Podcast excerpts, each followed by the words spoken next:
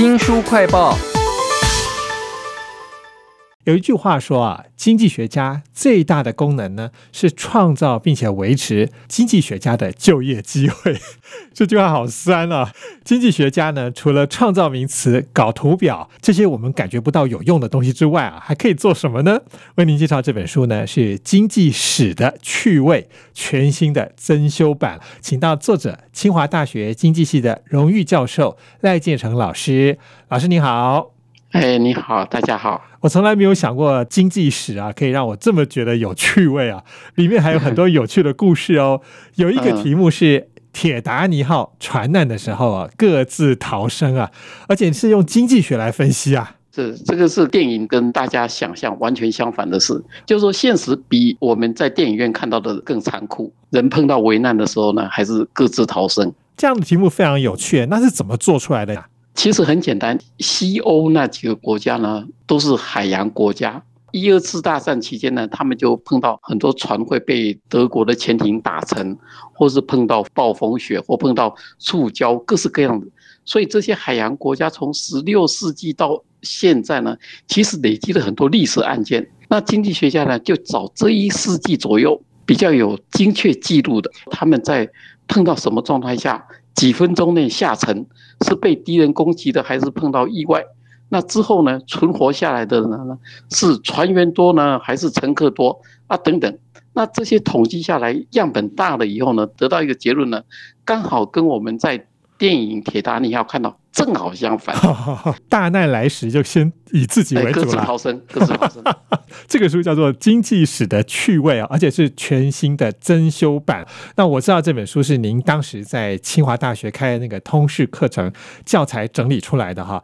那我喜欢的题目超多的，有一个是那个英国的学者哈凯恩斯啊，非常有名哦。他当年呢也曾经在政府部门做过重要的职务，跟财政有关哦。但是你们却挖出了他的投资报表，发现。他跟蔡澜族差不多，没有利用他的职权来做内线交易啊。哎，因为他是剑桥国王学院的，国王学院是剑桥最大的学院，那他是掌管整个国王学院的账本，国王学院会去投资股市，他们才会有收入啊。那所以他自己也跟着去投资。那我刚才说他不是进了财政部去凡尔赛合约当和谈判代表吗？所以他就可以接触到很内幕的消息。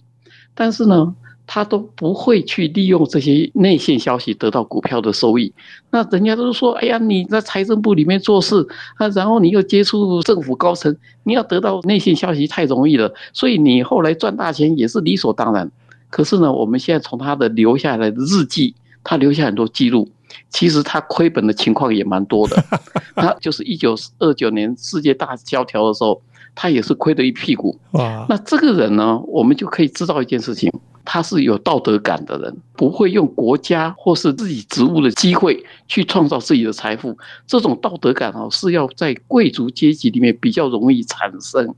那我们不能说他们每一个人都这样，但是凯恩斯呢是这样。哇！哎，结论是很人性化的哈，他没有就是人性啊。任何学科从历史到文学到一切，包括经济学，其实我们讲的都是人性，是啊，只是用不同的方式来表现而已。但你们却是用经济学者的方式去挖资料，它是另外一面镜子。书名叫做《经济史的趣味》啊，而且这次是全新的增修版，请到的是作者清华大学的经济系荣誉教授赖建成老师哈。那我看您在那个通识课程讲了好多的题目。都超有趣的。如果是我，一定给你评鉴满分。不想要说你那时候，也有人对我很不高兴的啊？真的吗？在课堂上或者是评鉴的时候，有没有发生什么事呢？有啊，有人就说我乱讲啊 什么的。其实他是没来了，他都是匿名嘛，他就随便他评审吧。但有没有哪些题目是你觉得很有趣，学生不买账，或者是你觉得还好的学生很有趣的呢？因为学生的来源是全校。如果我们用性别来分的话，我们就可以看到女同学对守寡这个题目特别有兴趣，男同学没什么兴趣。这就是一个例子。从前哦，在唐朝以前啊，就是汉族妇女不太守寡的。比如说郭子仪，唐朝名将，他儿子死了以后，他就把自己的媳妇嫁给他自己的爱将啊。什么时候才开始守寡呢？是元朝进来，蒙古人是游牧，他们的女性都是用牛马去交换回来的，家庭地位跟财产一样。所以呢，哥哥死了以后呢，这个老婆当然是由弟弟继承啊。哦，那继承财产的观念呢，就跟汉人很不一样的观念呢是什么呢？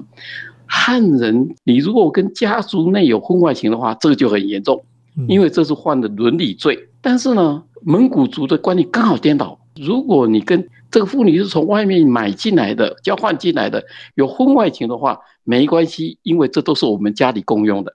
等到元朝进来之后呢，他就希望汉人用蒙古的婚姻法，就是收继婚，收下来继续婚姻的状态，就是兄终弟及。但是呢，汉人的观念对这个认为这个大乱违反伦理道德，太严重了。嗯，所以女性呢就不愿意接受蒙古的法律，那僵持到最后，他只好自杀。后来就。协调成一种比较双方可以接受状态，就是我不嫁，你也不要逼我改嫁，就叫守寡。哇，原来是这样子哦！赖建成老师呢，其实在经济史的趣味里头，还有很多题目是研究方法或者是题目都很创新哎。比如说我们刚刚讲那个船难嘛，去统计它，哎，我觉得这就很有趣。那还有哪一些比较有趣的经济学研究的方法呢？哎，比如说美国的铁路在二十世纪之前对美国的经济帮助大不大？有些人说：“哎，废话，他如果不大，谁要去盖铁路啊？”可是呢，有一个得诺贝尔奖的，他就得出一个结论：不大啊。他说：“你想看看，美国那么大，它才有几条铁路，真正功能大的是水运呐。比如说密西西比河砍下来的木头绑起来抛在水里，它就直接运下来啦。对农业社会最帮助的是它的水运系统啊。火车系统是在纽约、波士顿这种地方才有用，整个中部、西部。”加州根本没有贡献呐！哎，那这跟那个研究方法有什么关系呢？呃，他为了证明这一点呢，他就提出一个观念：什么叫社会节省？我们发明一个东西，对我们有功能，是因为他们替我们带来社会的节省很重要。比如说，我们有网络之后，哎，我们录这一场音，我就不用跑到你的电台去了。每一个人都这样的话，我们现在通讯的发达，邮邮局就没有业务了。哦，一项发明的经济价值，就看他替社会节省了什么东西，来评判他的功用。哦，原来是这样。经济史的趣味里头，还有很多这种研究方法、题目，或者是经济学家去挖人家的底哈。比如说刚刚讲到的凯因斯的故事啊，那因为您是台湾的经济学家嘛，所以我觉得应该有一些题材是跟我们华人文化。相关的经济题目吧，嗯，有啊，其中有一篇叫“杀女婴”，全世界都有杀婴的现象。一九三零年代黄河泛滥的时候呢，山东呢非常严重，所以山东省主席韩复榘就收了一个难民营，为了宣扬他的功绩，每一个人进来都要登记，登记下来资料呢，现在进了电脑，哎，死亡人数里面呢，一大半是小孩，一两岁以前的女婴占大多数，哇。哎，大家就更奇怪了。所以透过现在的电脑统计分析以后呢，就知道说，哦，原来是什么？越年轻的妈妈越倾向于女婴在一两岁还不会讲话前就把女婴消灭掉。哇！哎，大家觉得为什么这样？因为这妈妈是一种理性的作为。因为我拖家带眷流离失所，我要活下来最重要。第二个，我带这个女婴长大了。他对我在夫家的地位没有贡献，嗯，所以我不如把它消灭掉。但是你们大家都在消灭，所以大家都别讲。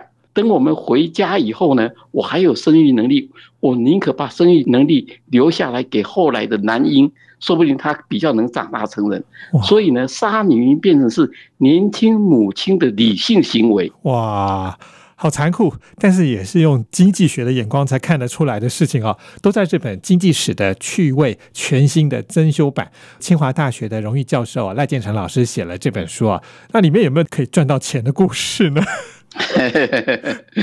有啊，刚才讲那个凯恩斯又是经济学家，又是反正他很多元，他也买了很多古书，就上本书。他的朋友里面很多艺术家。那他在一次大战不是说他去凡尔赛参加合约吗？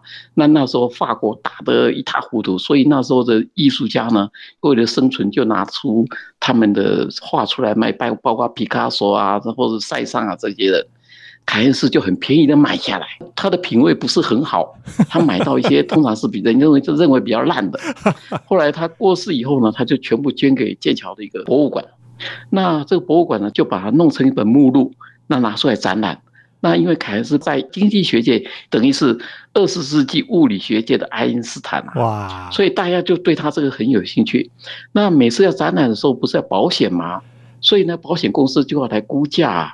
凯恩斯的东西呢，他当初在一九四六年过世之前，他大概花了一万多英镑买的。那越估越高，估了四次以后，现在估到一九八零年代，大概已经七千多万了。哇，那现在已经超过一亿了。就是说，有心栽花花不开，无心插柳柳成荫。这就告诉我们一件事情：艺术品的成长甚至比股票更重要。哦，但是呢，你要长期持有、跨代持有。打仗的时候，你买进的艺术品啊，等到天下太平、物价上涨的时候，股票飙涨的时候，它一定比股票赚的更多倍。但是你要很有耐心，这就是 投资不一定要在这一辈子赚，你也可以让下一代赚。啊，到底是时势造英雄，还是因为凯恩斯他本身太有名了，以至于他的收藏也会增值呢？都在这本《经济史的趣味》啊全新的增修版当中啊！非常谢谢作者清华大学经济系荣誉教授赖建成老师为我们写了这本有趣的书，谢谢老师，谢谢谢谢。也请记得帮我们新书快报按个赞、分享以及留言哦！我是周翔，下次再会。